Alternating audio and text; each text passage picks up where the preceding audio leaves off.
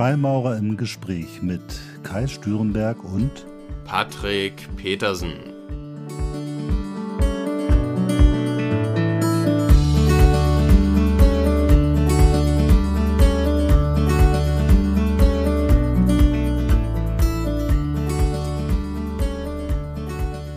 Ja, herzlich willkommen zu einer neuen Folge von Freimaurer im Gespräch. Hallo Patrick.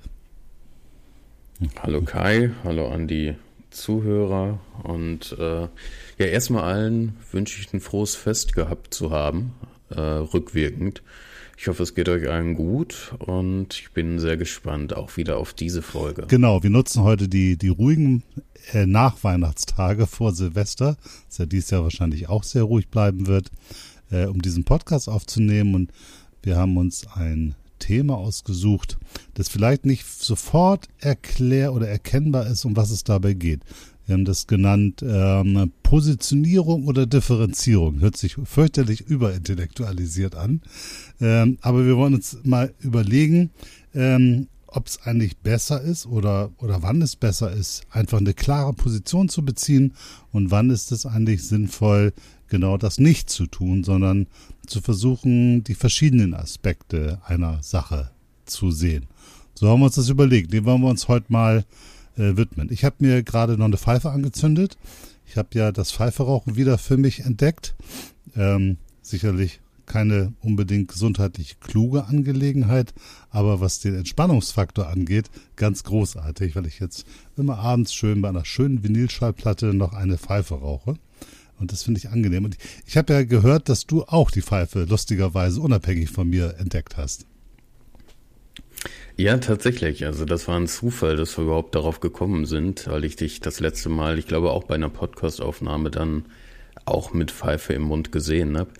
Ja, das ist die Frage, ob sich das vielleicht gegenseitig aufwiegt, dann der, äh, der positive Mehrwert durch die Psychohygiene im Gegensatz zu dem medizinischen Nachteilen, die damit vielleicht einhergehen. Ähm, nein, also äh, ist natürlich an sich nie, niemals klug, aber äh, es hat auf mich tatsächlich denselben Effekt. Ja, ich bin ähm, gespannt. Ich habe mir tatsächlich auch im Vorfeld auf diese Folge so gut wie gar keine Gedanken um das Thema gemacht, um mich da auch, ja, ich sag mal, möglichst frei mit dir nähern zu können. Was ging dir denn durch den Kopf, als du das Thema vorgeschlagen hast? Ehrlich gesagt, ich habe ja so eine Grundtendenz, immer zu differenzieren. Das heißt, wenn es ein bestimmtes Thema gibt, ein gesellschaftliches oder ein politisches, dass ich dann äh, versuche, die verschiedenen Aspekte zu beleuchten und zu betrachten. Und zumindest in den sozialen Medien habe ich gelernt, dass ähm, immer, wenn ich eine klare Positionierung habe, dann bekomme ich ganz viele Likes oder Dislikes. Und wenn ich versuche, unterschiedliche Aspekte einer Sache zu beleuchten, dann kriege ich eigentlich fast gar keine Reaktion. Das fand ich irgendwie ganz interessant, ähm, weil ich eigentlich davon ausgegangen bin, dass es klug ist, wenn man das tut, also wenn man äh, die verschiedenen Dinge einer Sache beleuchtet. Und irgendwann bin ich mal ganz fürchterlich beschimpft worden, äh, wo irgendjemand dann schrieb, ja, äh, so, ein so ein weichgespüle Hippie-Scheiß, äh, äh, so kann man nicht klarkommen, so, so funktioniert die Welt nicht. Und es braucht eben eine klaren Positionierung und sonst ist das irgendwie alles ohne Wert. Und da habe ich mich im ersten Augenblick sehr darüber geärgert und gedacht habe, was für eine Ignoranz. Äh, und vor allem fühlte ich mich ganz fürchterlich missverstanden.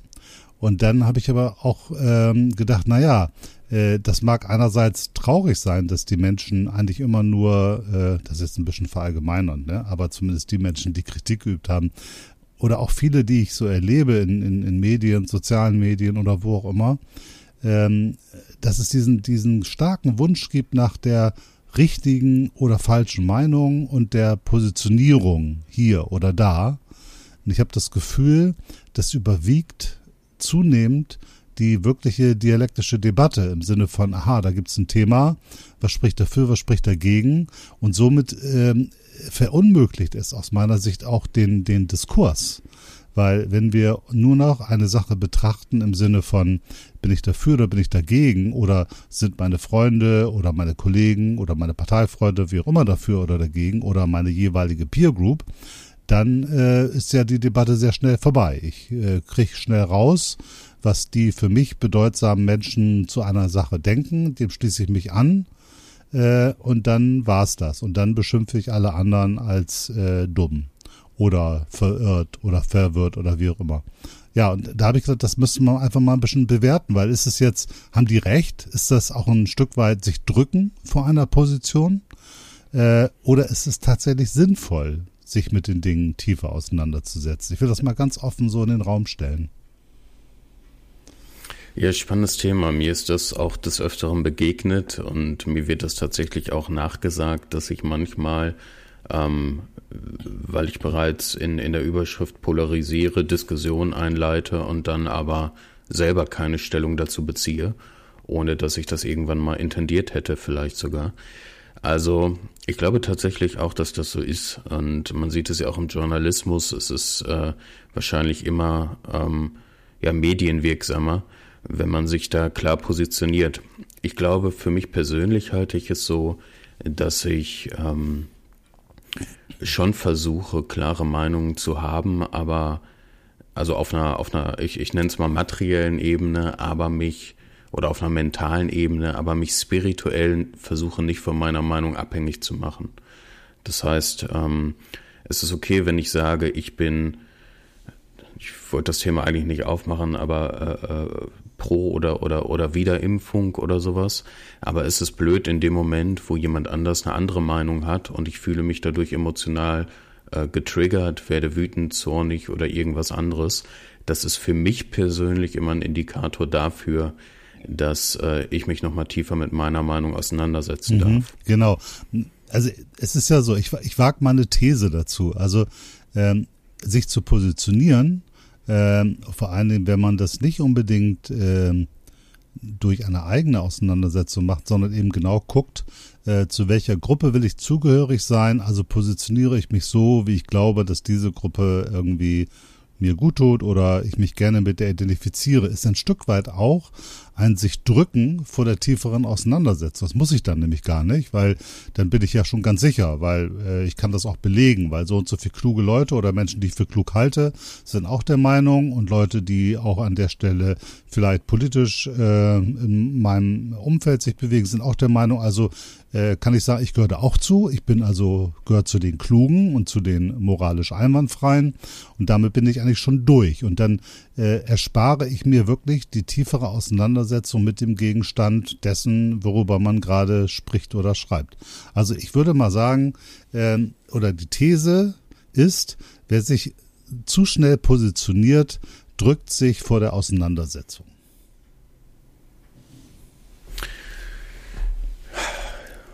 Müsste ich jetzt ähm, tatsächlich länger drüber nachdenken, weil ähm,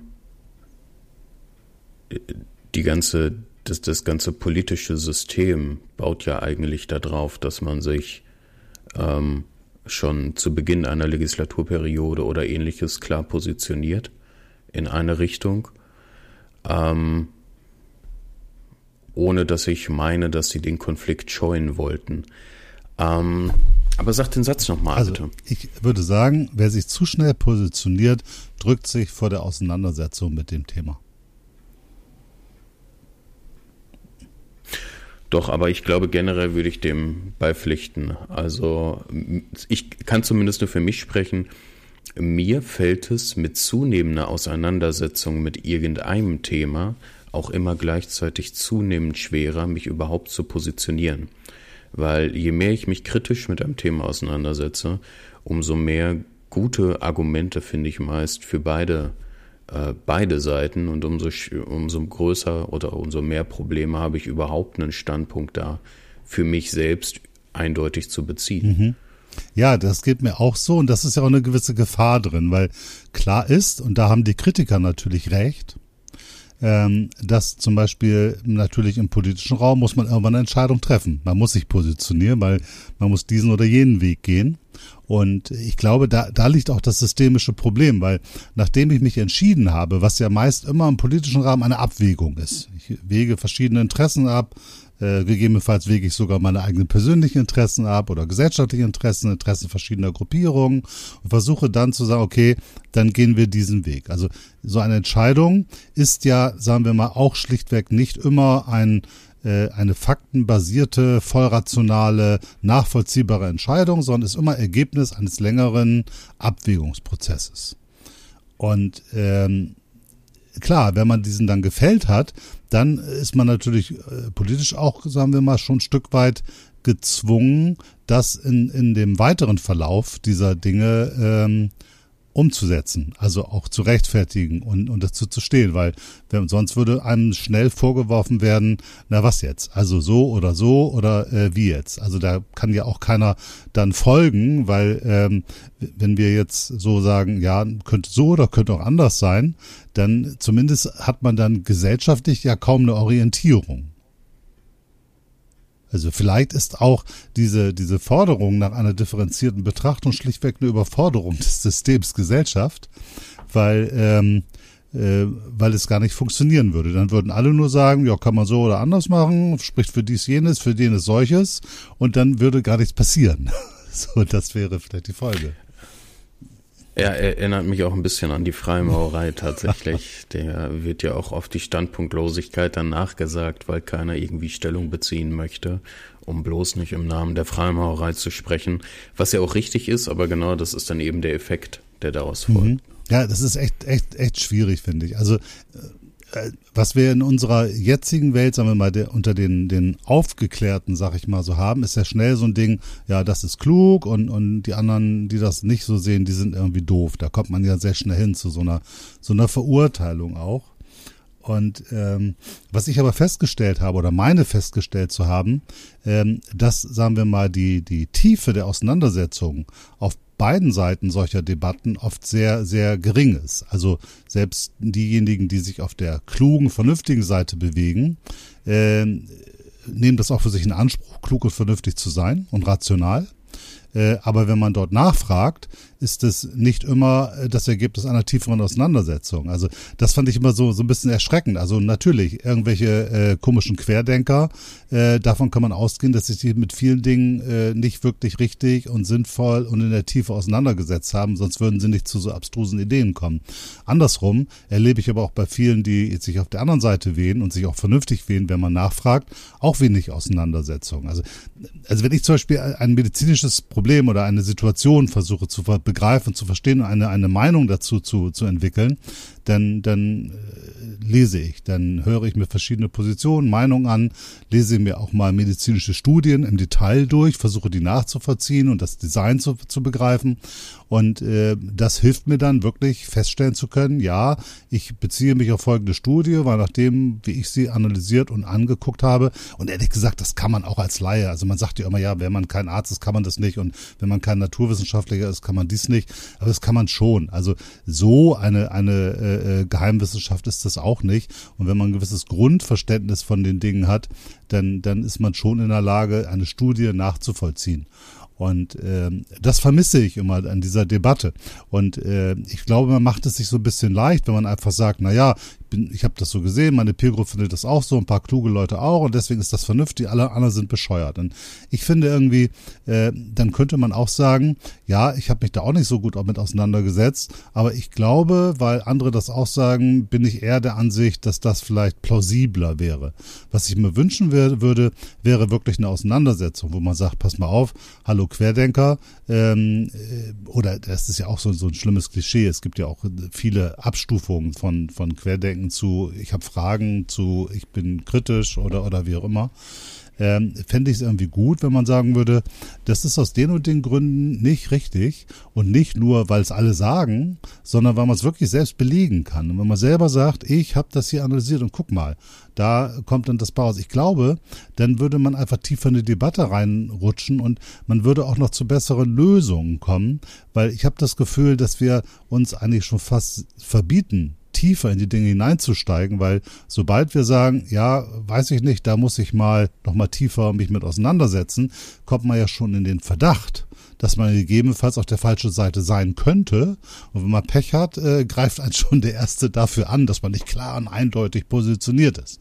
Also ich habe eigentlich so, so, so permanent so, so ein Bedürfnis, eine intensivere, innerlichere, tiefere Debatte zu führen, habe aber oft das Gefühl, das kann ich gar nicht, weil ähm, dann wird es sofort ungemütlich, weil irgendjemand mir äh, ja die, die falsche Position in den Mund legt, allein dadurch, dass ich mich nicht klar genug abgrenze oder nicht klar genug positioniere. Also so einen gewissen, ich spüre so einen gewissen äh, Druck zur Positionierung. Kannst du das nachvollziehen?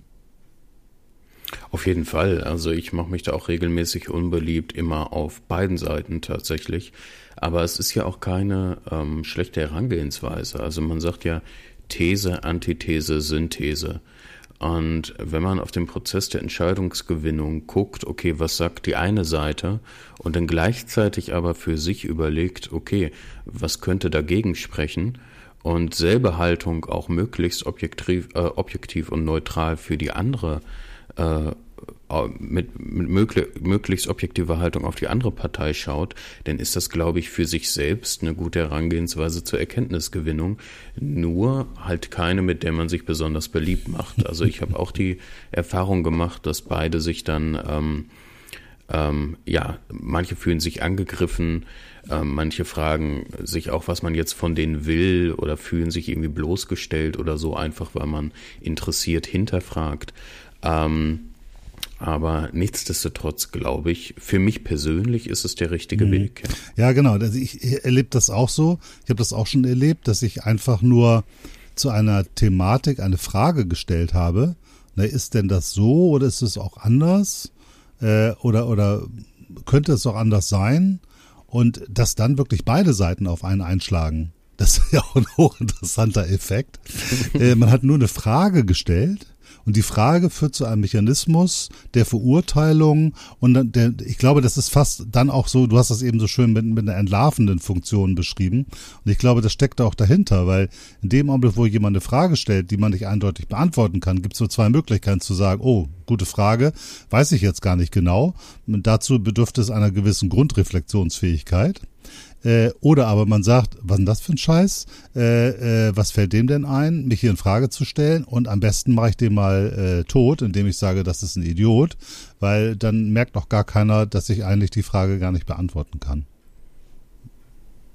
Ja, also ich würde schon die Hypothese in den Raum stellen, je extremer die Position, umso geringer das Maß an Reflexion. Mhm. Ja, ja, genau. Ich glaube das auch. Und ich finde ja auch, ne, also wir hatten das ja vorhin schon, die, es ist schon wichtig, sich irgendwie zu positionieren, weil man ja Entscheidungen fällen muss und weil die Dinge ja weitergehen müssen. Äh, aber ich finde es auch okay, wenn man sagt, ich, wir entscheiden uns jetzt für den Weg, sagen wir mal, äh, 80 Grad nach rechts, so, ne? Oder nach links.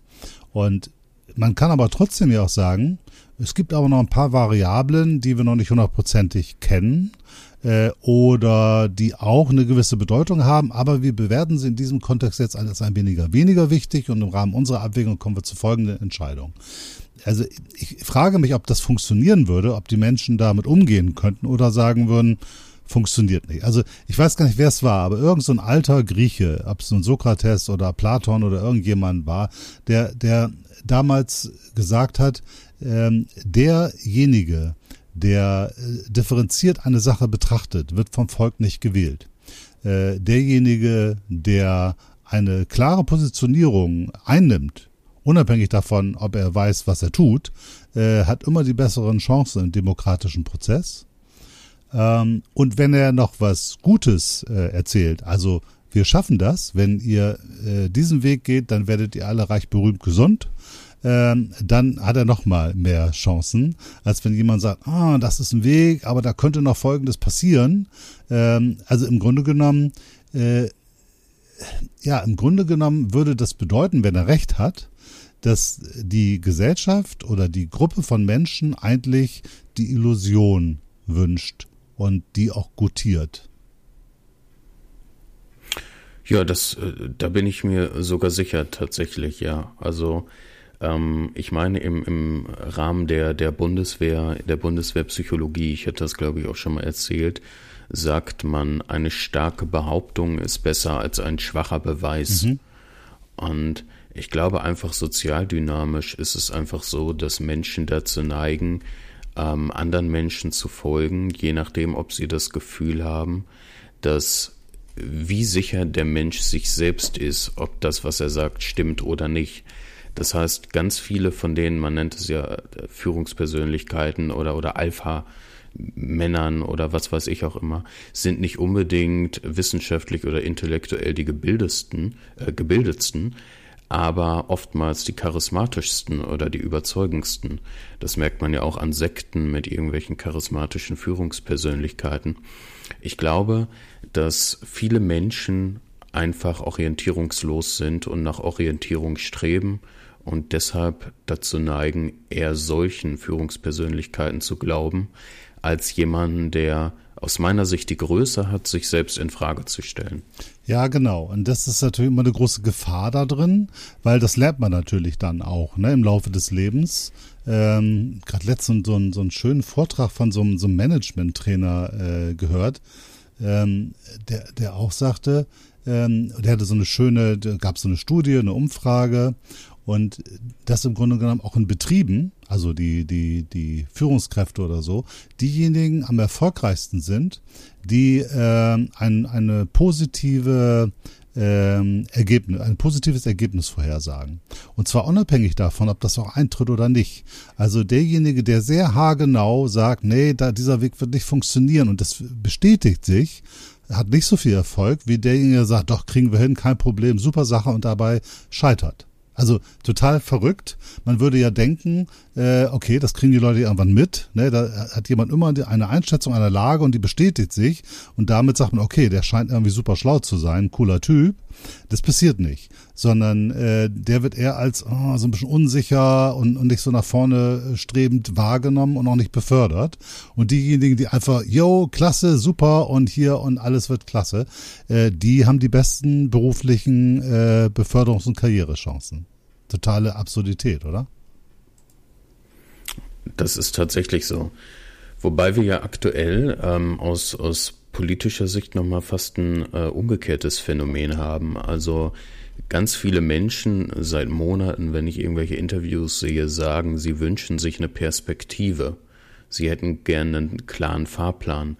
Jetzt ist das natürlich in der Pandemie immer schwierig. Wir haben Mutationen etc. Das ist äh, ähm, für uns in diesem Fall tatsächlich Neuland, selbstverständlich. Aber ähm, hier war es ja öfter so, dass die ähm, Politik sich zum Teil nicht klar positioniert hat. Und auch da hat man gesehen, es, es ist einfach der Wunsch danach da. Es wurde ja zum Teil klug kommuniziert, weil wir es eben in mancherlei Hinsicht nicht final wissen oder wussten, wie sich die Dinge entwickeln werden. Aber tatsächlich ähm, die Menschen wollen, wie du auch eben gesagt hast, oftmals klare Positionierungen einfach von den Menschen, denen sie folgen. Wahrscheinlich wäre es tatsächlich in dieser Pandemiefrage wirklich sinnvoll gewesen, äh, weniger apodiktisch zu sagen, weil in einer Situation, wo man so wenig weiß und so wenig kennt, wäre es wahrscheinlich hilfreicher gewesen zu sagen, wir gehen davon aus, zum jetzigen Zeitpunkt scheint uns der plausibelste Ansatz dieser zu sein, deswegen folgen wir dem. Es kann aber durchaus sein, dass wir in einem halben Jahr andere Erkenntnisse haben, die uns zu einem Umdenken bringen. Die Frage ist, hätte das politisch funktioniert? Ja, das ist wirklich die Frage. Kann ich spontan gar nicht zu sagen, aber wäre interessant äh, gewesen zu sehen. Ne? Was man ja auch feststellt, der jetzige Weg hat auch nicht so gut funktioniert. Weil ähm, eben, wenn man dann eben feststellt, wenn man jemand sagt, du kannst mir in die Augen schauen und vertrauen und mit dem Allwissen dieser Wissenschaft und all diesen Dingen wissen wir, dass das so ist. Und wenn man dann natürlich nach ein paar Monaten feststellt, okay, war nicht ganz so, dann gibt es natürlich logischerweise einen gewissen Teil von, von Menschen, die sagen, okay, äh, da hat er daneben gelegen, ähm, dem glaube ich jetzt gar nichts mehr, was ja total schädlich ist. Das ist so, ja. Aber das ist, ähm, gehört halt auch zum, zum wissenschaftlichen Erkenntnisprozess. Ne? das wird in, in keiner wissenschaftlichen Disziplin, denke ich, gänzlich ausbleiben können. Genau, das ist ja eigentlich, sagen wir das, was man jetzt auch anbringt. In der Debatte sagt man ja auch, naja, das ist ja logisch, Wissenschaft ist ja äh, ein, ein, ein Weg der, der neuen Erkenntnisse und eine Erkenntnis ist so lange gültig, bis eine bessere wissenschaftliche Erkenntnis da ist. Interessanterweise äh, nimmt man das aber nur dann äh, als Argument zur Hand, wenn etwas schiefgegangen ist.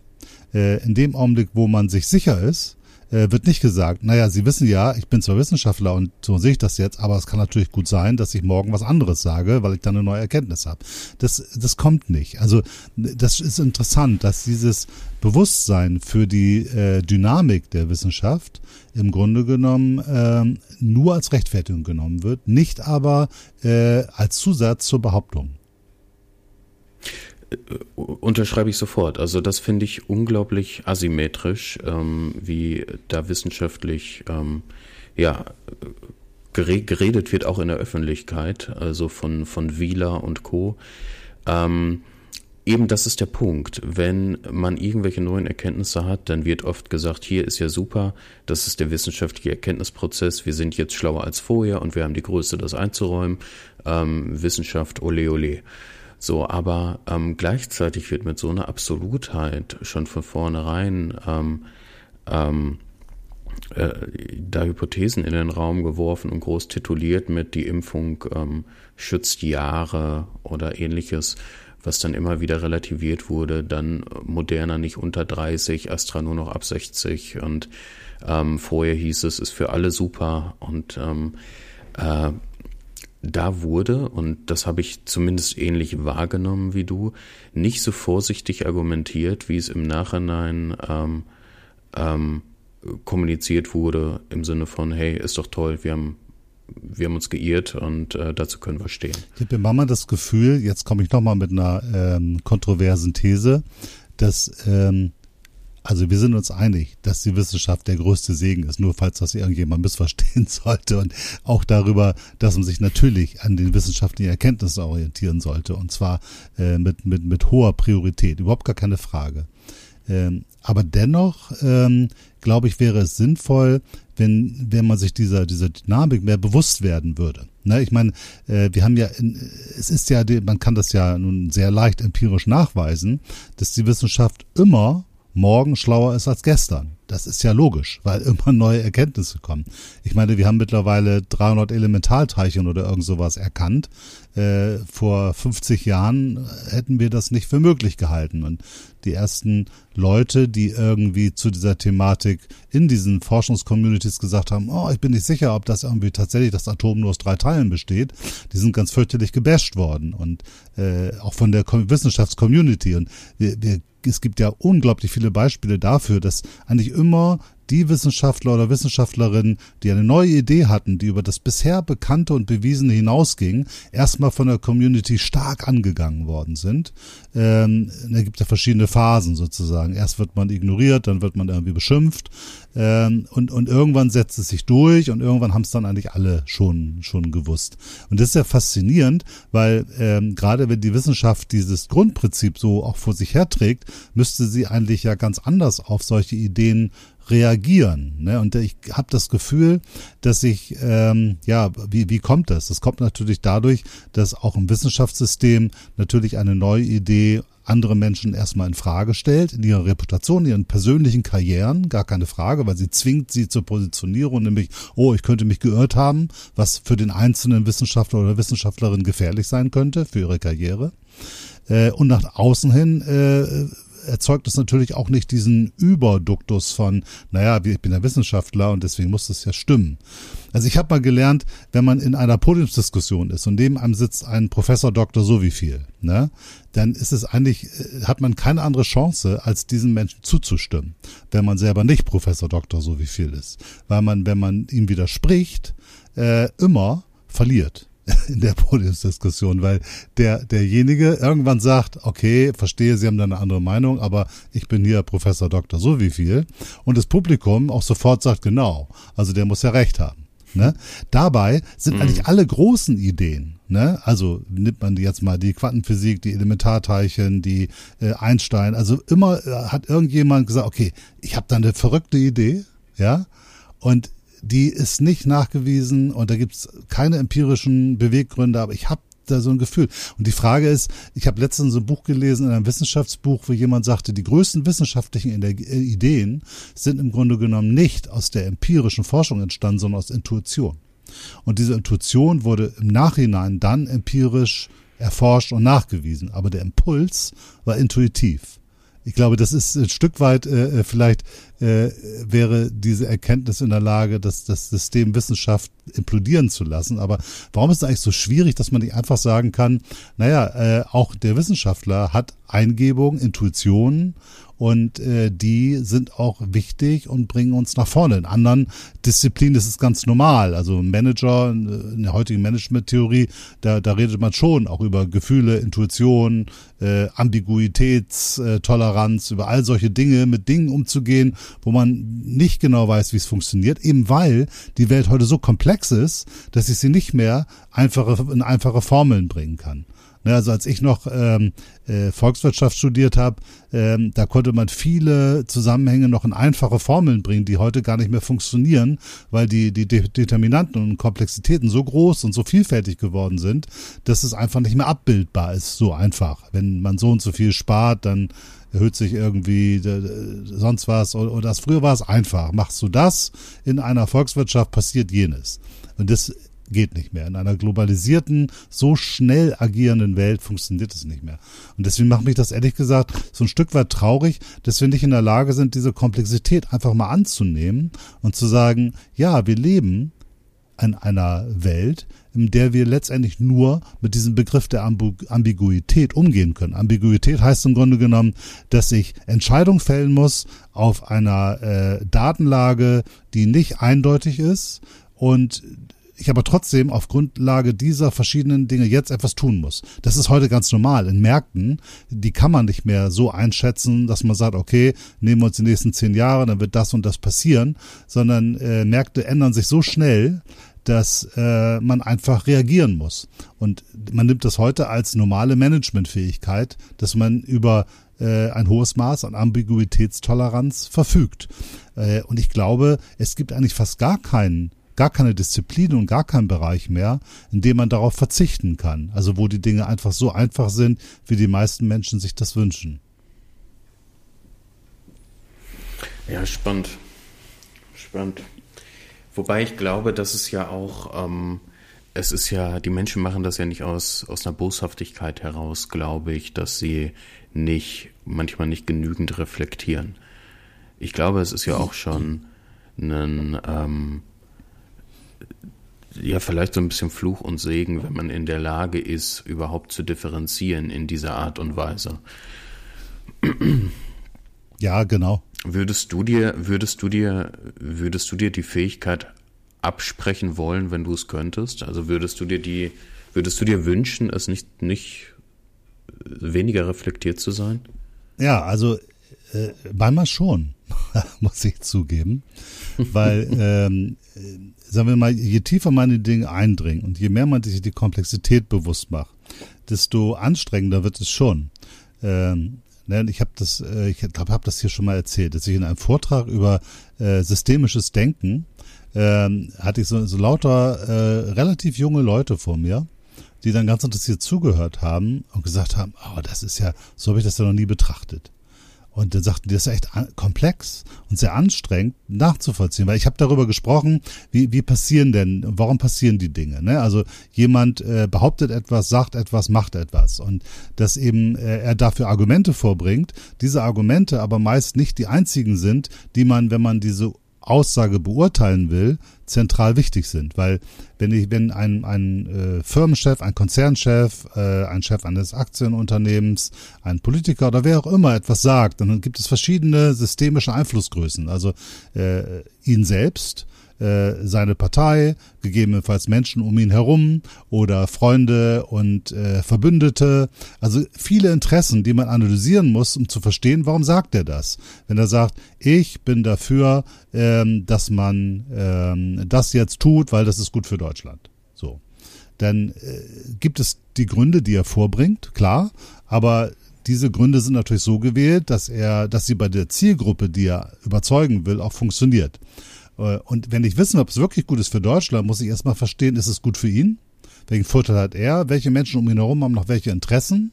Und wie funktioniert das alles? Und dann kann ich begreifen, okay, in diesem Interessensystem nimmt er jetzt diese Aussage bei dem Bildungsstand, den er hat und bei dem Wissen über Kommunikation, verfügt er über folgende Techniken. Und dann kann ich mir vorstellen, was das irgendwie ist. Und dann könnte ich sagen, ja, das macht Sinn. Oder aber ich kann sagen, ja, pass auf, ich glaube, das ist gar nicht gut für Deutschland, das ist gut für dich. Oder dein Unternehmen. Oder dein Freund oder dein Bruder, der sozusagen das Unternehmen hat, das von der Idee, die du gerade als Protagonist nach vorne treibst, hinterher verdienen wird oder so. Wenn ich das nachvollziehe, komme ich aber natürlich in unglaubliche Komplexitäten hinein. Und so eine Studentin sagte dann, also wissen Sie was, Herr Stürnberg, äh, ich finde das sehr plausibel, was Sie sagen, aber das Leben wäre mir zu anstrengend, wenn ich jedes Mal in dieser Komplexität auf jede Sache schauen müsste. Ja, das ist ehrlich, ne? Ja, fand ich total schön. Und äh, im Nachgang dann so beim, hinterher beim Get Together gab es dann noch so ein paar Gespräche und das war eigentlich durchgängig die Sache, dass man sagte, nee, das wird mir zu kompliziert. Die Zeit habe ich nicht und außerdem will ich das gar nicht wissen, weil dann lösen sich ja fast alle meine Bilder und ideal, idealistische Vorstellungen auf. Von wem kann ich eigentlich glauben, wem kann ich trauen, wer ist eigentlich gut, wer ist böse. Ähm, also diese klaren, einfachen Bilder, da gehöre ich zu und, und das ist irgendwie gut und, und, und, und das bestätigt mich. Das, das verliert sich alles und man ist ein Stück weit alleine und ein Stück weit lost in dieser Komplexität.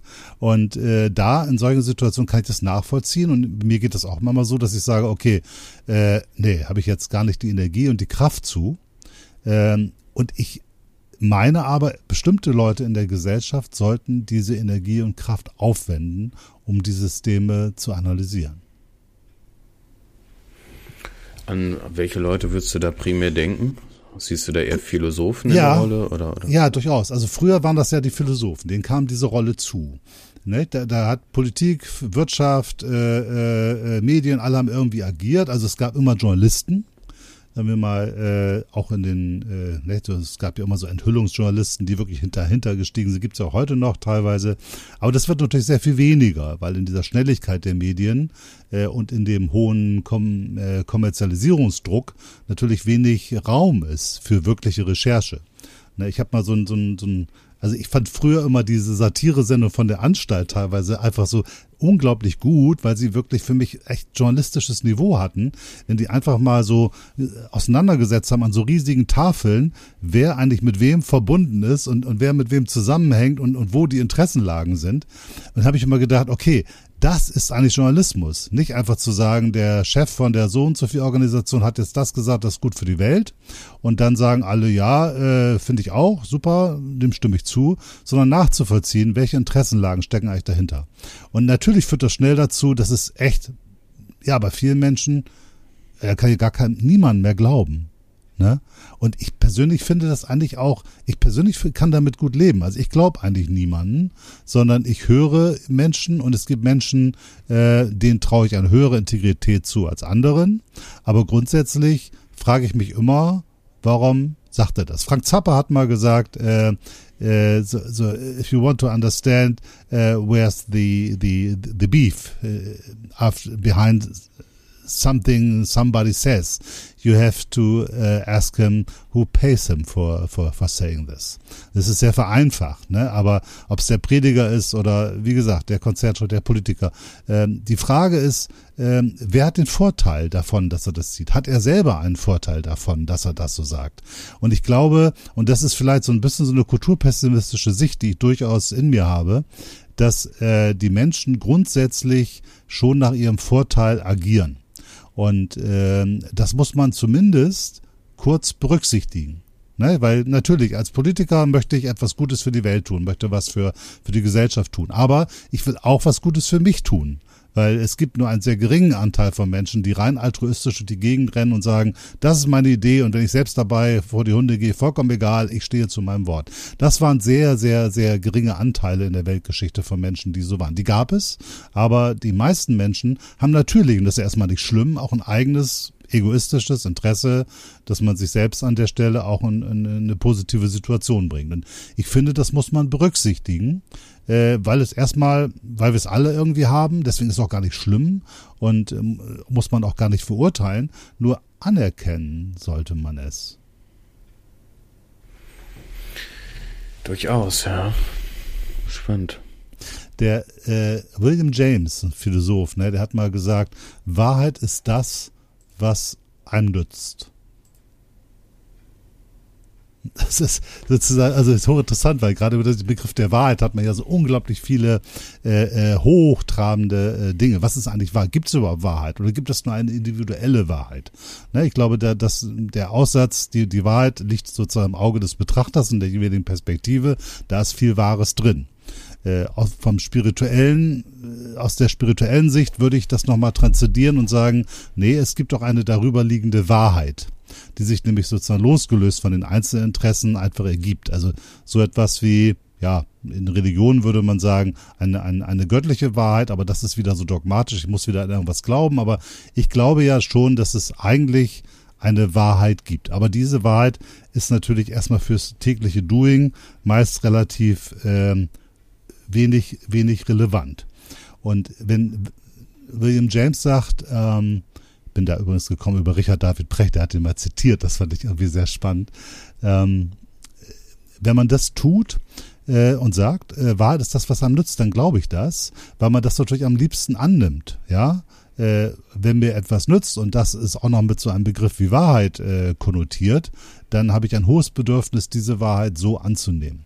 Und wenn mir jemand die Wahrheit sagt und sagt, pass mal auf, eigentlich tauchst du nix und du bist gar nicht in der Lage, das zu tun, was du gerade tust und du wirst das auch nicht hinkriegen und man hat das Gefühl, dass es wahr, dann wird man alles dafür tun, um diese Wahrheit nicht anzunehmen, auch wenn der vielleicht total recht hat, derjenige. Wobei sich dann ja die Folgefrage stellt, was einem nützt. Ne? Also natürlich kann man es sich mit seiner eigenen Wahrheit möglichst einfach oder, oder bequem machen im Leben. Aber wie du eben schon gesagt hast, wenn ein Gegenüber von einem selbst eventuell eine Wahrheit hat, ähm, die für uns unbequem ist, könnte die uns ja gegebenenfalls trotzdem mehr Nutzen schenken, oder? Ja, genau. Äh, deswegen glaube ich, ist es auch, glaube ich, sinnvoll, in dem Augenblick eben genau nach dieser Wahrheit zu suchen in dem jeweiligen Problem. Und äh, ich glaube fast immer, also zur absoluten Wahrheit werden wir wahrscheinlich kommen, sondern sind wir wahrscheinlich irgendwann im Nirvana oder hochgradig erleuchtet. Das ist da dann cool. Ähm, aber wenn wir auf der normalen Ebene agieren, äh, glaube ich, ist, sagen wir mal, die Suche nach der Wahrheit besser als der Wunsch, seine eigene Wahrheit zu bestätigen. Auf jeden Fall, auf jeden Fall. Ähm, die wenn wir das annehmen von dem Philosophen, den du eben zitiert hast, dann äh, ist, glaube ich, wirklich die Herausforderung natürlich verlagert dahingehend zu erkennen, ähm, was uns jetzt wirklich nutzt, weil das ist ja oftmals auch nicht so einfach zu sehen, wie es uns lieb wäre. Mhm. Ähm, vor allem ähm, auf die unterschiedlichen Zeitepochen gesehen. Manches nutzt uns jetzt und langfristig ähm, ist es kontraproduktiv für unsere Zielsetzungen und bei manchen Sachen ist es umgekehrt. Es nutzt uns vielleicht im Moment nichts, aber äh, nachhaltig mehr. Ähm, ich glaube, das ist auch noch eine Kunst für sich, da wirklich einen klaren Blick für zu haben, was uns jetzt wirklich nutzt und was nicht. Ja, genau, weil es ja alles, es ist ja alles total komplex. Ne? Nimmt man einfach mal diese ganze Identitätspolitiksdebatte. Ne, da gibt es viel Wahrheit drin, dass man über das über die richtige Sprache Dinge richtig benennt und damit auf Dinge aufmerksam macht und äh, Dinge nicht diskriminiert. Da ist, glaube ich, ganz viel Wahrheit drin, um Dinge äh, positiv nach vorne zu bringen. Äh, aber wenn jemand sagt, pass mal auf, ja, finde ich gut, aber wir müssen uns auch über die eigentlichen Probleme Gedanken machen. Also es ist schön, wenn wir jetzt bestimmte Wörter nicht mehr sagen oder wenn wir äh, konsequent gendern, dann hat das positive Effekte. Aber das reicht gar nicht aus, weil wir müssen ja fragen, warum gibt es eigentlich diese Probleme? Warum sind Frauen benachteiligt? Warum gibt es Rassismus? Warum sind diese ganzen Dinge da? Dann findet man ja strukturelle Dinge, nützt aber auch nichts, wenn ich nur sage, okay, der alte weiße Mann ist schuld, sondern ich muss ja überlegen, wie ändere ich das? Wie, welche systemischen Rahmenbedingungen muss ich eigentlich schaffen, um das zu ändern? Da kommt man natürlich immer ganz schnell zu einer weiteren Wahrheit, nämlich zu der, der Verteilungsfrage, ne, zu, zu, zu einer sozialen Frage, die, die natürlich ganz eng auch mit Rassismus zusammenhängt. Und dann wird es immer an der Stelle eben komplexer. Und wie gesagt, für mich war sozusagen ein entscheidendes äh, äh, Erlebnis. Ich hatte mal, da gab es eine Nachricht äh, auf Facebook, dass ähm, aufgrund der äh, Elektrifizierung von Autos in der Autoindustrie wahrscheinlich äh, auf absehbare Zeit viele Arbeitsplätze verloren gehen. Ne? Und ich finde das erstmal erstmal eine Information, die ist erstmal logisch. Ne? Und dann habe ich gesagt, okay, äh, wir wollen ja eine, eine bessere CO2-Bilanz und äh, wir haben uns entschieden, das mit Elektroautos herzustellen. Äh, da schließen sich einerseits ganz viele Fragen an, nämlich äh, vernünftige, äh, faire ähm, Abbau von Rohstoffen für Batterien oder äh, von Erzeugung von Strom für die Autos oder von äh, wie schaffe ich die Infrastrukturen und wie schaffe ich eine soziale Teilhabe für alle sozialen Schichten an diesen Dingen. Und ich habe dann nur gepostet, da müssen wir uns auch Gedanken über diese Beschäftigten machen, die dann den Job verlieren, äh, wo wir die hinqualifizieren, was wir mit denen machen und, und wie das funktioniert. Und dann kamen ganz viele Posts, warum ich denn gegen E-Autos wäre. Und mein Post war, war nicht mal ansatzweise die Richtung, sondern nur, okay, das kommt jetzt und dann haben wir weniger Menschen, die da, da arbeiten, also müssen wir uns über die Gedanken machen. Das fand ich erstmal nur logisch, aber die, die, die, die, die viele der Leute, die da gepostet haben und wie gesagt, in meiner äh, Peer Group und in meinen äh, Facebook-Blasen sind irgendwie 2000 Leute drin oder 2500 oder sowas, äh, die sind größtenteils eher so dem, dem linksliberalen intellektuellen Spektrum zuzuordnen. Äh, und dann kommt dieses Argument, warum ich denn gegen E-Autos wäre. Und ich sage, hä, wieso? Äh, ich habe da jetzt nur auf ein Problem hingewiesen. Ja, und das sollte man aber nicht tun, weil wenn man jetzt die Probleme nach vorne schiebt, dann äh, redet man den Klimaleugnern das Wort und dann würde man auch die Entwicklungen und dann wäre man eigentlich gegen, würde man diesen Prozess der CO2-Neutralität gefährden. Also ich würde den Prozess gefährden. Wenn man dann zurückfragt, okay, aber was, man muss sich doch bitte um diese Menschen Gedanken machen, auch parallel zu dem Thema äh, dann wird das einfach ausgeblendet und das Ergebnis ist ja eine Katastrophe, weil dann haben wir vielleicht diese ganzen positiven Effekte, die wir wollen, aber auf der anderen Seite ganz viele negative Effekte und die hat sich keiner gekümmert, weil das eben gerade nicht on vogue ist. Und das meine ich mit, mit ähm, äh, da ist Differenzierung einfach notwendig und sollte auch nicht so eine Angst machen. Und vor allem sollten wir uns, glaube ich, auch nicht immer, sobald jemand etwas sagt, was etwa eine Problematik aufwirft, dass man ihm sofort zuordnet zu den Gegnern eines Problems äh, und damit im Grunde genommen zur Persona non grata macht und ins moralische Abseits stellt und damit die, die Debatte äh, unterbricht. Weil was passiert denn? Beim nächsten Mal, wo ich diese Idee habe, so etwas zu posten, mache ich es vielleicht nicht, weil ich denke, okay, dann werde ich wieder die falsche Richtung gedrückt. Ergebnis, wenn das vielen so geht, kümmert sich keiner um Qualifizierung der Beschäftigten in neue Industrien, die vielleicht klimaneutral sind. Und diese ganzen Potenziale, positiven, auch im Sinne der ursprünglichen Angreifer, ja, also wir wollen ja diese, diese neue transformierte Welt, passieren nicht, weil keiner diese Dinge debattiert hat, aufgrund von, äh, könnte missverstanden werden und es könnte mir schaden. Tja, Okay, was machen wir jetzt? ja, also wäre wär das auch so dein, dein Fazit, dass du dir wünschen würdest, dass ähm, allgemein die Menschen mehr Position beziehen? Also ich finde Positionen gut und richtig und wichtig, weil nur dadurch entsteht ja Bewegung. Wenn jeder einfach nur, sagen wir mal, schreiben, posten oder was auch immer würde oder sagen würde, also kann man so oder so machen, hatten wir vorhin schon, dann kommt man zu nichts. Deswegen ist es gut, dass man zu bestimmten Dingen sich bekennt und auch sagt, ja, wir wollen keinen Rassismus, wir wollen das Klima auf die Reihe kriegen, ähm, wir wollen soziale Gerechtigkeit. Finde ich alles richtig und gut. Äh, aber ähm, also ich zum Beispiel würde mir, mir eben, ja, also ich finde, wir dürfen eben die, die, die kritische Betrachtung, auch im EU-Kontext, ja, wenn man jetzt sagt, äh, äh, da müssen wir gucken, dass der Lobbyismus in der EU nicht zu stark wird, dann muss man auch schon aufpassen, dass man an der Stelle nicht zum EU-Gegner wird und dann rutscht man ja sofort nach rechts irgendwo hin, was man ja auch auf keinen Fall will. Also ich glaube, wir sollten diese die, die kritische Debatte, das Hinterfragen nicht dubiosen rechten Kräften äh, überlassen, sondern wir sollten ähm, wir sollten uns freuen, wir sollten mehr fragen. Ich glaube, das ist das Wichtige. Wir sollten mehr Fragen stellen und versuchen, die zu beantworten und auch den Mut haben zu sagen, okay, da erlangen wir gerade eine Komplexität, da können wir noch keine Antwort drauf finden, da müssen wir uns noch länger mit beschäftigen. Ich denke, das ist ja auch ein ganz normaler Prozess von gesellschaftlicher Entwicklung, dass man äh, mit Fragen konfrontiert wird, die man noch nicht beantworten kann und wo man sich dann äh, Gedanken drüber machen kann. Ja, das ist für mich persönlich auch immer so die Benchmark, woran ich für mich persönlich messe, wie gut ich in einem Thema eingearbeitet bin.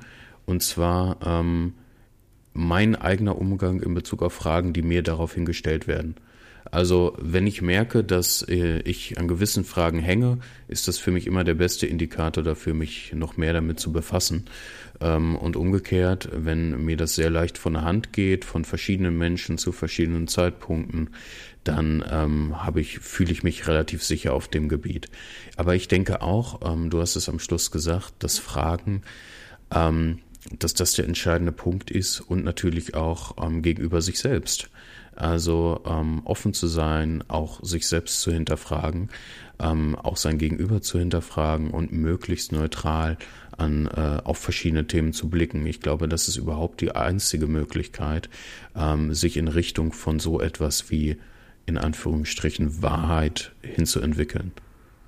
Ja, und ich glaube, als Freimaurer oder Freimaurerin, glaube ich, ist es für uns äh, eben nicht glaube ich, die Kernaufgabe, eine Position zu beziehen und andere zu verurteilen, sondern als Freimaurer genauso vielleicht für den Philosophen, der das auch aus einer Metaperspektive betrachten sollte und auch aus dem medialen Bereich. Also ich glaube, wenn, wenn Journalismus mehr Fragen stellen würde und mehr ähm, das System erläutern würde, anstatt sich nur zu positionieren. Und genauso, wenn Philosophen neben den, sagen wir mal, äh, so populären und auch dann gleich angegriffenen äh, wie Precht oder Flasspöhler oder so, also wenn wir einfach eine philosophische Kaste hätten, die einfach die gesellschaftlichen Prozesse beleuchtet und Kommentare dazu und Fragen stellt. Das glaube ich, und dass wir dann nicht sofort anfangen und sagen, ja, nee, also der Päda äh, Philosoph, der ist super, weil der hat jetzt genau das gesagt, was ich meine. Äh, und der, der ist voll der Üble, weil der sagt genau das Gegenteil von dem. Sondern, dass wir sagen, okay, die Philosophen, die stellen uns Fragen und äh, ja, und äh, halten uns auch einen Spiegel vor und sagen, pass mal auf, so einfach ist es nicht, es ist komplexer, ihr müsst noch ein bisschen weiterdenken. Ich glaube, dass es gut wäre, wenn es eine Renaissance der Philosophie geben würde. Fände ich auch gut. In Frankreich, glaube ich, in Frankreich war das, ne, früher, wo mhm. vermehrt mhm. Philosophen, ähm, habe ich auch gehört, übrigens auch von Precht, ich glaube, der hatte das auch mal irgendwo erzählt. Fand ich auch ein spannendes Konzept, finde ich auch nach wie vor eine gute Idee. Ja. Ja, ich glaube, da, da muss man irgendwie hinkommen. Und für uns Freimaurer, glaube ich, ist der wichtigste Aspekt in dieser Thematik, dass man immer, bevor man anfängt, eine Position zu beziehen und vor allem, bevor man anfängt, andere zu verurteilen, sollte man sich einfach die Zeit nehmen, sich selbst zu reflektieren. Das ist ja der Kern unseres Bundes im Grunde genommen, dass wir uns eben nicht so wie in der profanen Welt irgendwie darstellen und positionieren, sondern dass wir uns hinterfragen, weil nur dadurch können wir ja letztendlich äh, lernen. Und der, der Effekt ist ja fast immer, wenn man sich hinterfragt, ähm, dass man feststellt, okay, ich hatte in vielen Punkten recht, aber in einigen auch nicht. Und vor allem versteht man den anderen oder die andere viel besser, wenn man zuhört und hinterfragt. Und ich glaube, das ist eine Sache, wo wir aufpassen müssen in der Freimaurerei, dass wir das, was ich persönlich für total zentral halte, nicht verlieren. Dass wir wirklich das Hinterfragen und das Zuhören immer wieder in den Mittelpunkt stellen. Und das hört sich jetzt vielleicht ein bisschen idealistisch an, aber immer sagen, ich, das Ziel in der Freimaurerei muss es mehr sein, vom anderen zu lernen, als den anderen zu überzeugen. Also können wir vielleicht final sagen, Position beziehen ja, aber nicht militant, sondern offen bleiben für das Gegenüber und für neue Perspektiven. Ja, ich glaube, damit, damit kann man das, glaube ich, hier zum, zum, zum Ende führen. Ähm, ich glaube, man wird keine Antwort, keine letztgültige Antwort drauf, drauf finden, aber ich glaube, wenn wir uns ein Stück weit zurückführen und wenn wir feststellen, dass wir uns innerhalb der Freimaurerei sehr ähnlich verhalten, wie außerhalb der Freimaurerei sich verhalten wird, dann machen wir es, glaube ich, nicht richtig. Das, das würde ich so unterschreiben, durchaus. Okay, dann, dann äh, lassen wir es mal dabei bei dieser Thematik. Da bin ich jetzt wirklich sehr gespannt, ob man uns jetzt äh, weichgespülte Harmoniesüchtigkeit vorwirft oder ähm, ob man sagt, nee, vielleicht ist auch das eine oder andere nochmal ganz interessant. Also überhaupt interessant, was es für Kommentare zu dieser Folge geben wird. Da freue ich mich sehr drauf. Ich freue mich auch. Macht es gut. Kommt gut ins neue Jahr. Bis dahin. Ja, guten Rutsch und schöne Zeit. Bis dann.